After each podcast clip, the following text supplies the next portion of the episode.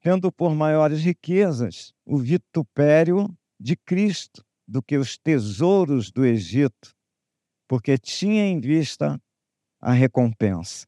Senhor, em nome de Jesus, mais uma vez estamos aqui reunidos com o propósito de meditarmos na tua palavra, Senhor, nesse tema que nós estamos desenvolvendo. Ó Deus, porque queremos ser aquilo que o Senhor quer que sejamos. Por isso te pedimos, ajuda-nos. Jamais vamos conseguir sem a tua ajuda, sem o teu Espírito Santo para nos guiar, nos fortalecer, nos estimular e nos dirigir. Nos colocamos aqui totalmente dependentes de Ti, Senhor. Nada somos, nada temos, mas o Senhor é o grande eu sou, é o Deus que é grande e tem tudo, tem tudo que necessitamos. E a tua palavra diz que tanto querer como efetuar vem do Senhor. Por isso nos colocamos no teu altar nesta hora. Ajuda-nos. Em nome de Jesus, Senhor, muda a nossa história para a glória do teu nome, Pai, em nome de Jesus. Amém. Tome seu lugar.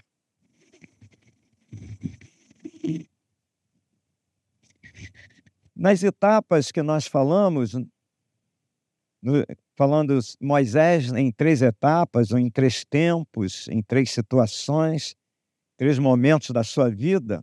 Na primeira etapa, ele lá no Egito, é o texto que nós colocamos como referência, ele no Egito ele era príncipe, foi criado no Egito, ele abriu mão depois, mas a princípio ele foi criado lá no Egito como príncipe, filho adotivo da princesa, da filha de Faraó, e ali foi um fracasso na vida dele. Ele experimentou um fracasso, que ele se tornou um assassino naquele ambiente, naquele modelo de vida em que ele é, escolheu fazer do seu jeito, baseado nos, nos elementos que ele tinha aprendido lá no Egito. Então ele se tornou um assassino e, consequentemente, fracassou.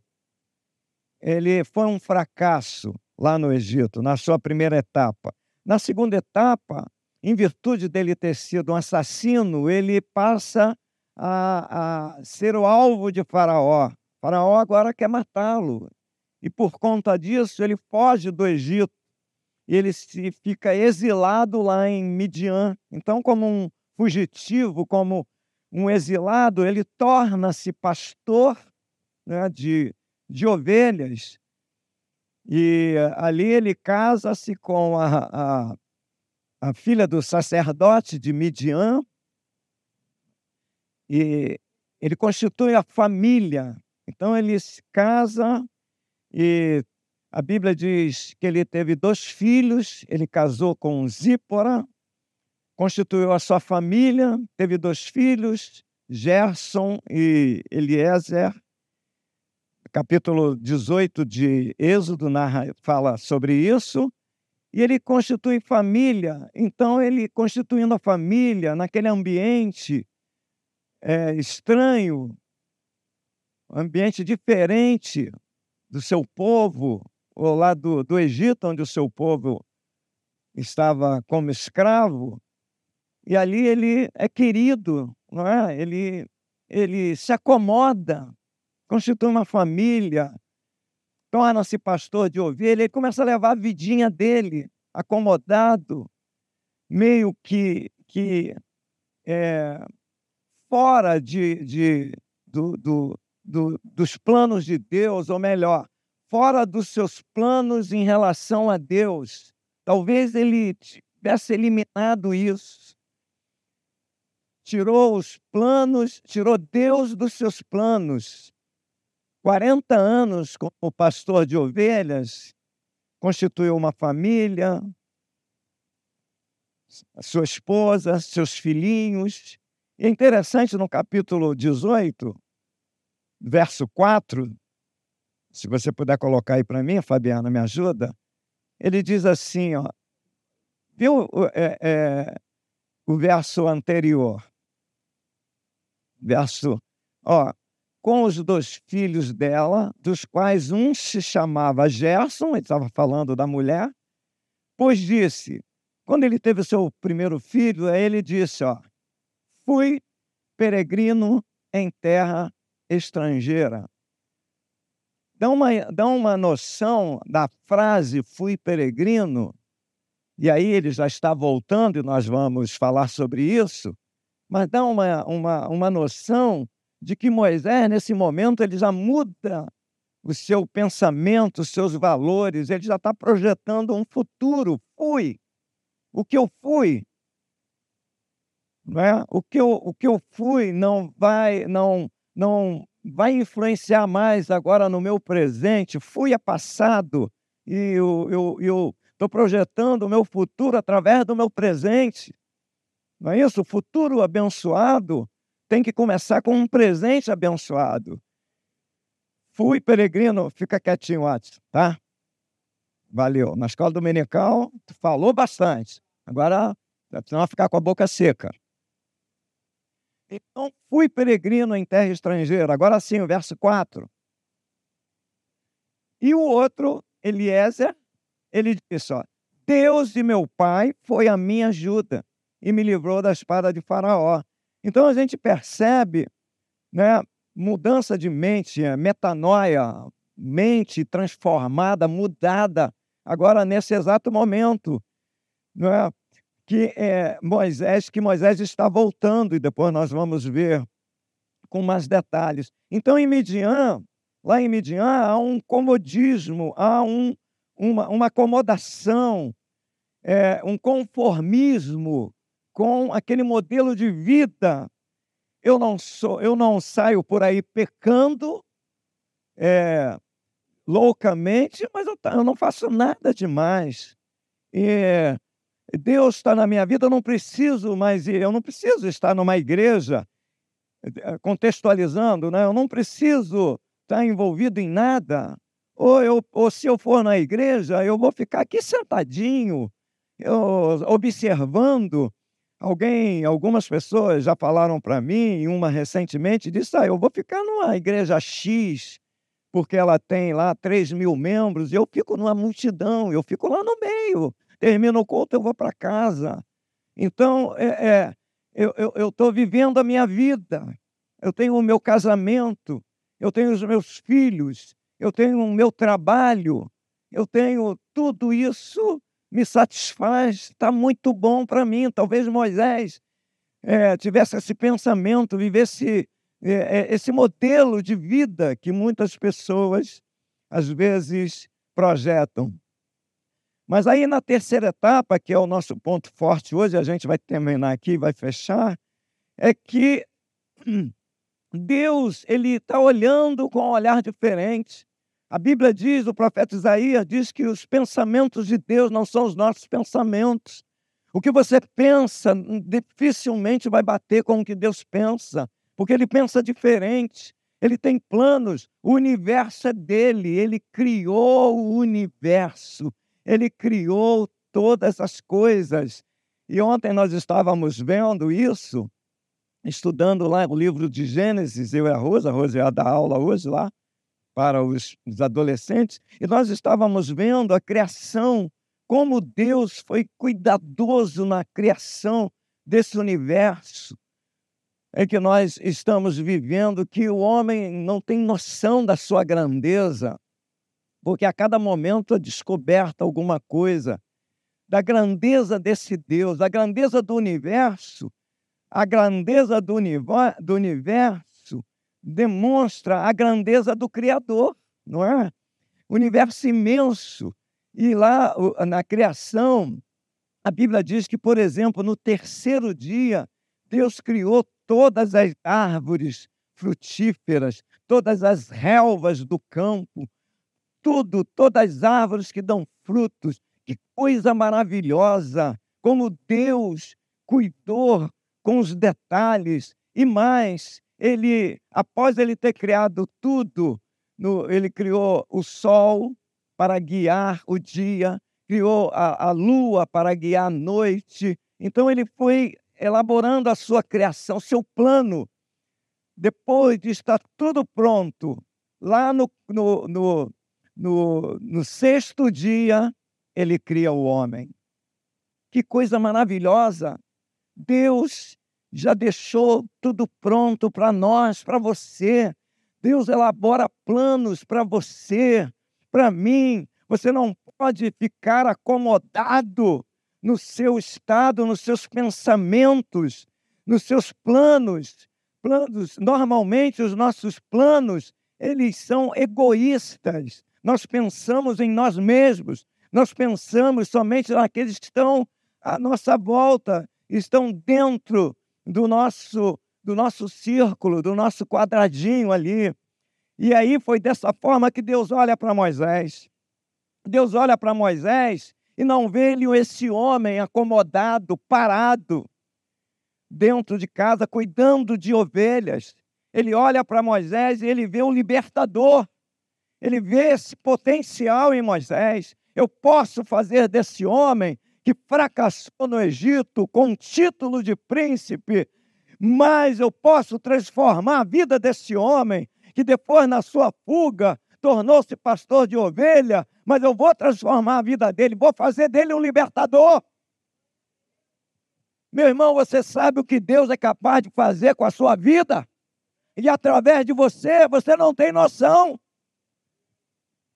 Você não tem a mínima noção. E Deus olha para Moisés e vê e vê-lo como libertador. E diz para ele: Eu vou te guiar para você guiar o povo. Então Deus tornou-se o guia de Moisés para que Moisés pudesse guiar o povo. Foi exatamente isso que ele falou. Ele falou que ele faria de Moisés o grande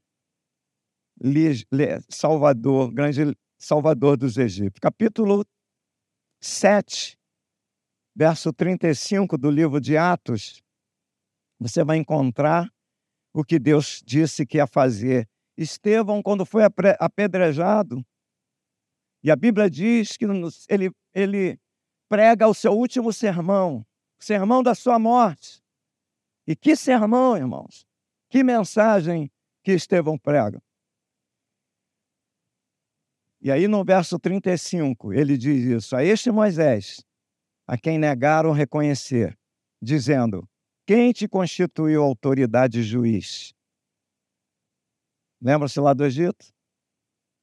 Quando ele foi apartar a briga dos irmãos, eles falaram isso. A este enviou Deus como chefe e libertador, com a assistência do anjo que lhe apareceu na sarça. Veja só, irmãos, esse momento aqui é um momento espiritual. É um momento que o sobrenatural, Kátia, pode acontecer. No meio do natural, é isso que Deus faz. A sarça ardente era um, um, um, um fenômeno natural para Moisés, mas naquele momento em que Moisés pensa que é natural, exatamente estava acontecendo sobrenatural. Talvez você esteja me olhando aqui pensando que é o natural. Mas Deus está fazendo coisas sobrenaturais. Porque Ele é o Deus do sobrenatural. E a Bíblia diz que Deus diz para Moisés: você tem que voltar. Você tem que voltar. Olha que voltar não é muito bom para muita gente. Voltar implica em você lembrar do que ficou para trás. O que ficou para trás? Na história de Moisés, tinha ficado uma coisa ruim. História dele, talvez você possa se identificar nesse momento com a história de Moisés, ficou uma coisa ruim.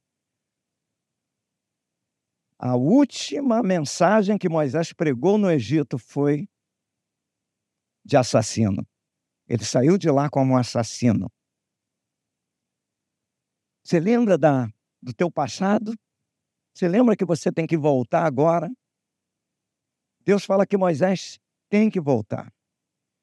Lá no capítulo 4, no capítulo de número 4, no verso de número 19, olha só o que, é que Deus fala. 4,19. Disse também o Senhor Moisés em Midian: Vai, torna para o Egito, porque são mortos todos os que procuravam tirar-te a vida. Deus transforma o nosso passado. O autor de Hebreus diz que ele reconcilia, ele reconcilia conosco até os nossos inimigos. Ele transforma o nosso passado. Ele é transformador. É o Deus com especialidade em transformação. Jesus começou o seu ministério transformando a água em vinho. Tudo que era água, irmã Rose, tornou-se em vinho. O teu casamento pode mudar da água para o vinho. O seu relacionamento com os seus filhos podem mudar da água com o vinho. A sua vida, o seu ministério pode mudar da água para o vinho.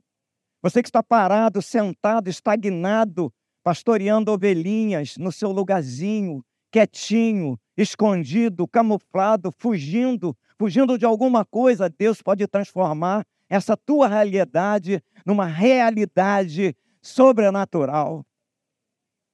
Volta, Moisés. Voltar implica em sair da rotina. Eu preciso sair dessa rotina de levar ovelhas para o monte, de procurar pastos, de procurar água para descedentar a sede, de prestar contas, pois as ovelhas não eram dele. As ovelhas elas não eram de Moisés. Então ele precisa mudar essa rotina. Voltar significa isso, mudar a rotina. Enfrentar não aqueles que foram ofendidos, porque eles já morreram, mas enfrentar o seu próprio eu, a sua própria consciência que te acusa. Esse é o ponto na vida, crucial na vida de Moisés.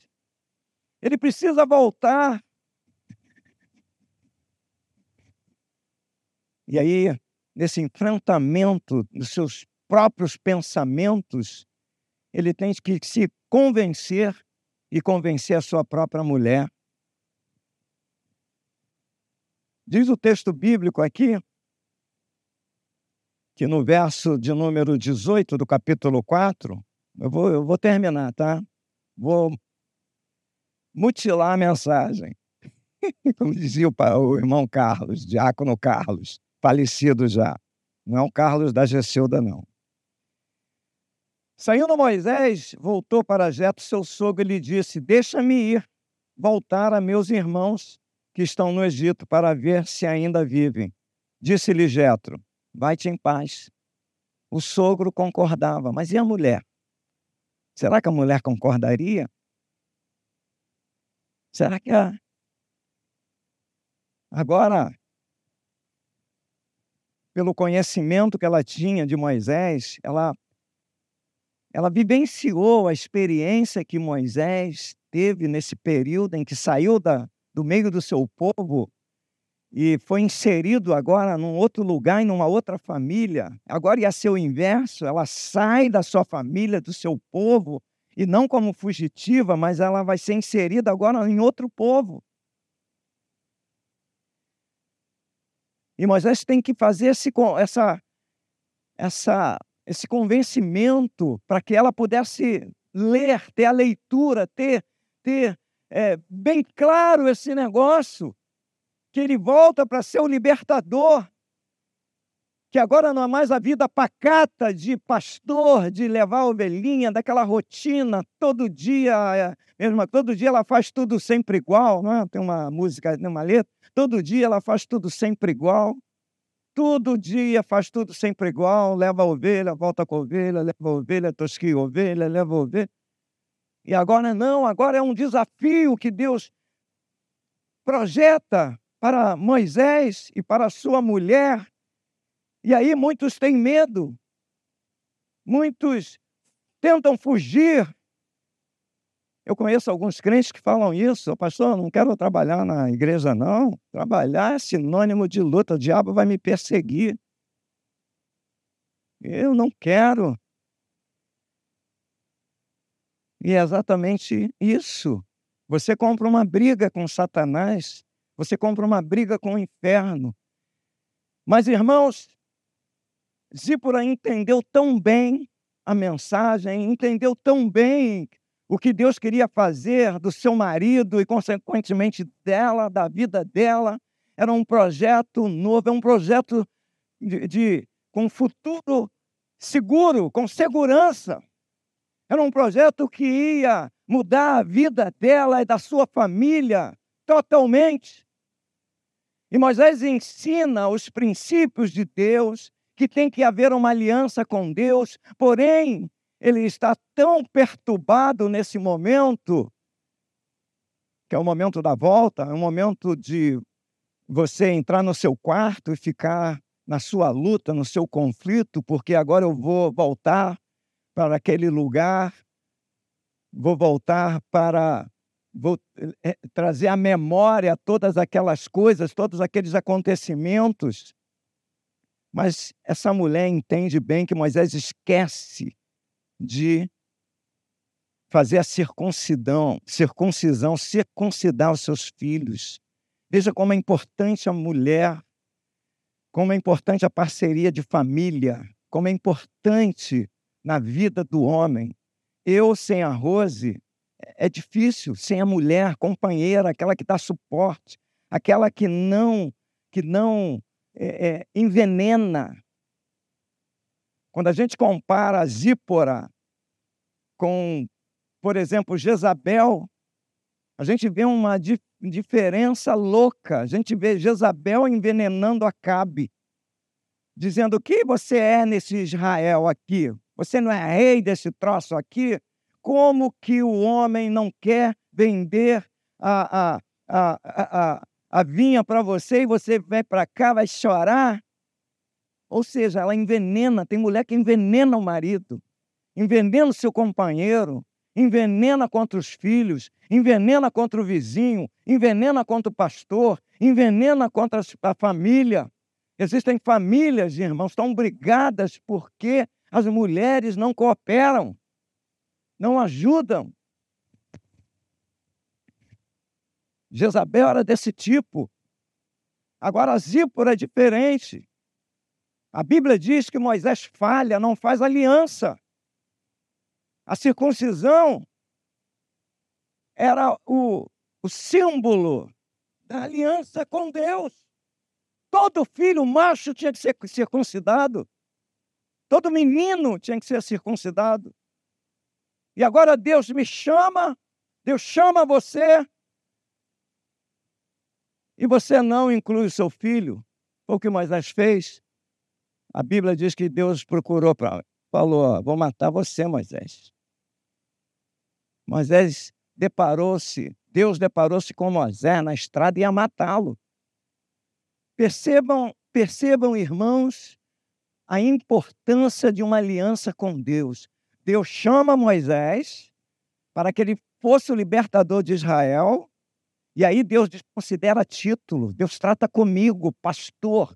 Não é o meu título, é o Xavier. Ele vai tratar comigo, como ele tem tratado no meu canto, na minha, na, na, na minha essência, no meu interior. Ele vai mexer. Olha, olha aí, Xavier, olha aí. Cuidado, período da graça, mas não pode ser banalizada a graça. Deus pega Moisés, eu vou matar você, cara. E a Bíblia diz que a mulher, Zípora, uma faca de pedra afiadinha, corta o prepúcio do filho e joga aos pés de Moisés. Olha, ajudadora, cooperadora, parceira, o casamento é parceria, é união. Não se fala mal do outro. marido não fala mal da esposa, a esposa não fala mal do marido. Para ninguém. Nem para os filhos. Parceria. Os dois se entendem, os dois compreendem. E Zípora diz, diz aqui no capítulo 4, verso 25, então Zípora tomou uma pedra aguda, cortou o prepúcio de seu filho e lançou-o aos pés de Moisés e lhe disse: Você é um esposo sanguinário. Você quer acabar com a nossa família. É como que ela estivesse dizendo: Olha, Deus acabou de nos chamar e eu estou contigo nesse barco. E eu estou indo com você para um lugar que eu não conheço. Eu vou ser inserido num grupo, numa família, num povo que eu não conheço. E você se torna um homem sanguinário?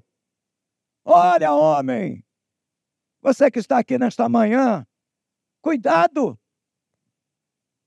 Deus está chamando a nossa atenção. Esposo sanguinário. Diz o texto que era por causa da circuncisão ele não tinha circuncidado os filhos. Irmãos, para a gente encerrar, para passarmos a ceia, Moisés foi levado ao Egito. Mas o que eu quero ressaltar aqui na vida de Moisés, que foi fundamental para a sua, a sua projeção com Deus, a Bíblia diz que Moisés entrava na tenda.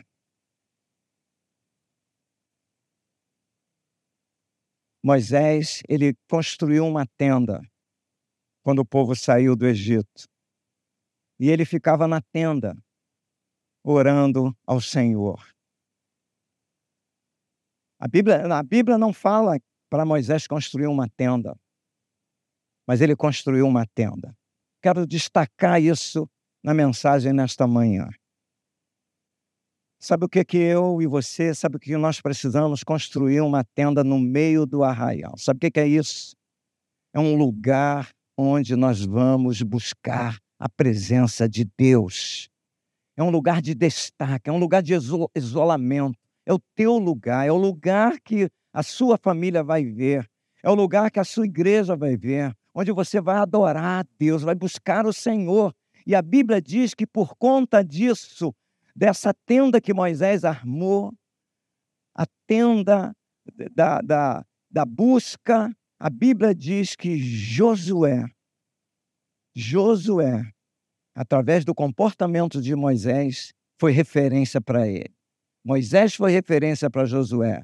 Quando Moisés saía da tenda, a Bíblia diz que Moisés, que Josué, quando Moisés saía da tenda, Josué permanecia na tenda. Nós vamos falar mais no futuro sobre Josué. Veja como você é importante, como eu sou importante para essa geração, para esses jovens que estão aí nos olhando. Eu preciso construir uma tenda para que os novos, os Josués, os garotos, as meninas, os meninos, eles possam ver que há uma tenda, há uma tenda onde Deus se manifesta, e há um homem, há uma mulher, há alguém que construiu essa tenda, essa tenda é, é, é, o lugar onde Deus se manifesta, é o lugar da adoração, é o lugar onde Deus se apresenta. E certamente serão influenciados, e alguns ficarão na porta da tenda. Todos nós sabemos o futuro de Josué. Quando Moisés morre, a primeira pessoa que Deus procura é Josué. Cadê Josué? Cadê Josué? Josué, Moisés é morto. E agora cabe a você. Você aprendeu. Assim como eu fui com Josué, fui com Moisés, serei contigo. Não temas. Avance. Nesta manhã, irmãos, o desafio é esse. Você, como Josué, armando a tenda, construindo a tenda no meio do arraial, fora do arraial, perdão, construindo a tenda de frente, se eu não me engano, me falhou aqui a memória, mas Moisés construiu a tenda e foi exemplo para Josué. E aí um alerta para os outros. Quantos jovens tinham naquela época em Israel? Se você for olhar para o exército de Israel, tinha milhares de jovens, mas apenas um, Josué. Você não quer ser esse Josué? Você pode ser esse Josué. Ontem o Paulo Silas falou da mulher que sofria com hemorragia. Apenas aquela mulher, no meio da multidão, disse: Se eu apenas tocar nas orlas do seu vestido, eu ficarei curada. É sempre assim. É na multidão. Não são todos. Não é todo mundo. Não é todo mundo, mas todo mundo faz. Eu não sou todo mundo. Eu sou diferente do todo mundo. Feche os seus olhos. Senhor, em nome de Jesus. Em nome de Jesus. Nós estamos aqui, Senhor, nesta manhã. E temos esses exemplos. Moisés, que construiu a tenda, tenda da, da, da congregação, a tenda da adoração, a tenda da busca, como muitos chamam, muitos falam. Moisés constrói essa tenda, que era o lugar da busca, em que ele buscava o Senhor, em que ele falava com o Senhor, o povo ficava de longe, diz a tua palavra. Mas Moisés buscava o Senhor e isso influenciou tanto a Josué, que a Bíblia diz que ele não saía da porta da tenda. Meu Pai, em nome de Jesus, que sejamos nesse tempo como Moisés, que sejamos como Josué. Em nome de Jesus, levanta aqui homens, mulheres que se comportem, que se posicionem como Josué, como Moisés, como Zípora, ó Deus, mesmo com as suas falhas, Moisés, no seu processo com Deus, ele foi ajustando, ele foi acertando e chegou nesse nível, ó Deus, no nível de relacionamento com Deus altíssimo. Ele faz parte da prateleira de cima, a ponto de ele profetizar e dizer: O Senhor levantará um profeta que é maior do que eu apontando para Jesus. Senhor, ajuda-nos a Deus. Não queremos nos conformar, Senhor, em apenas ser pastor de ovelhas, de cumprir a nossa rotina, o cotidiano, o dia a dia, mas desperta-nos, Senhor, desperta-nos para o futuro, para o que o Senhor tem projetado, programado para cada um aqui. A juventude, os adolescentes, Senhor, que sejam levantados, que hajam pastores nesse lugar, missionários, em nome de Jesus, meu Deus, que não venhamos a buscar lá fora, não, mas, Senhor, que eles sejam trabalhados por Ti, separados por Ti, entregues para os sacerdotes, pelos seus pais, como Ana entregou seu filho Samuel para o sacerdote Eli. Que assim façamos, que assim os pais façam, possam preparar os seus pequenos, os seus filhos para o sacerdócio, para que eles façam a obra, a vontade de Deus. Ajuda-nos, Senhor, ajuda-nos, em nome de Jesus.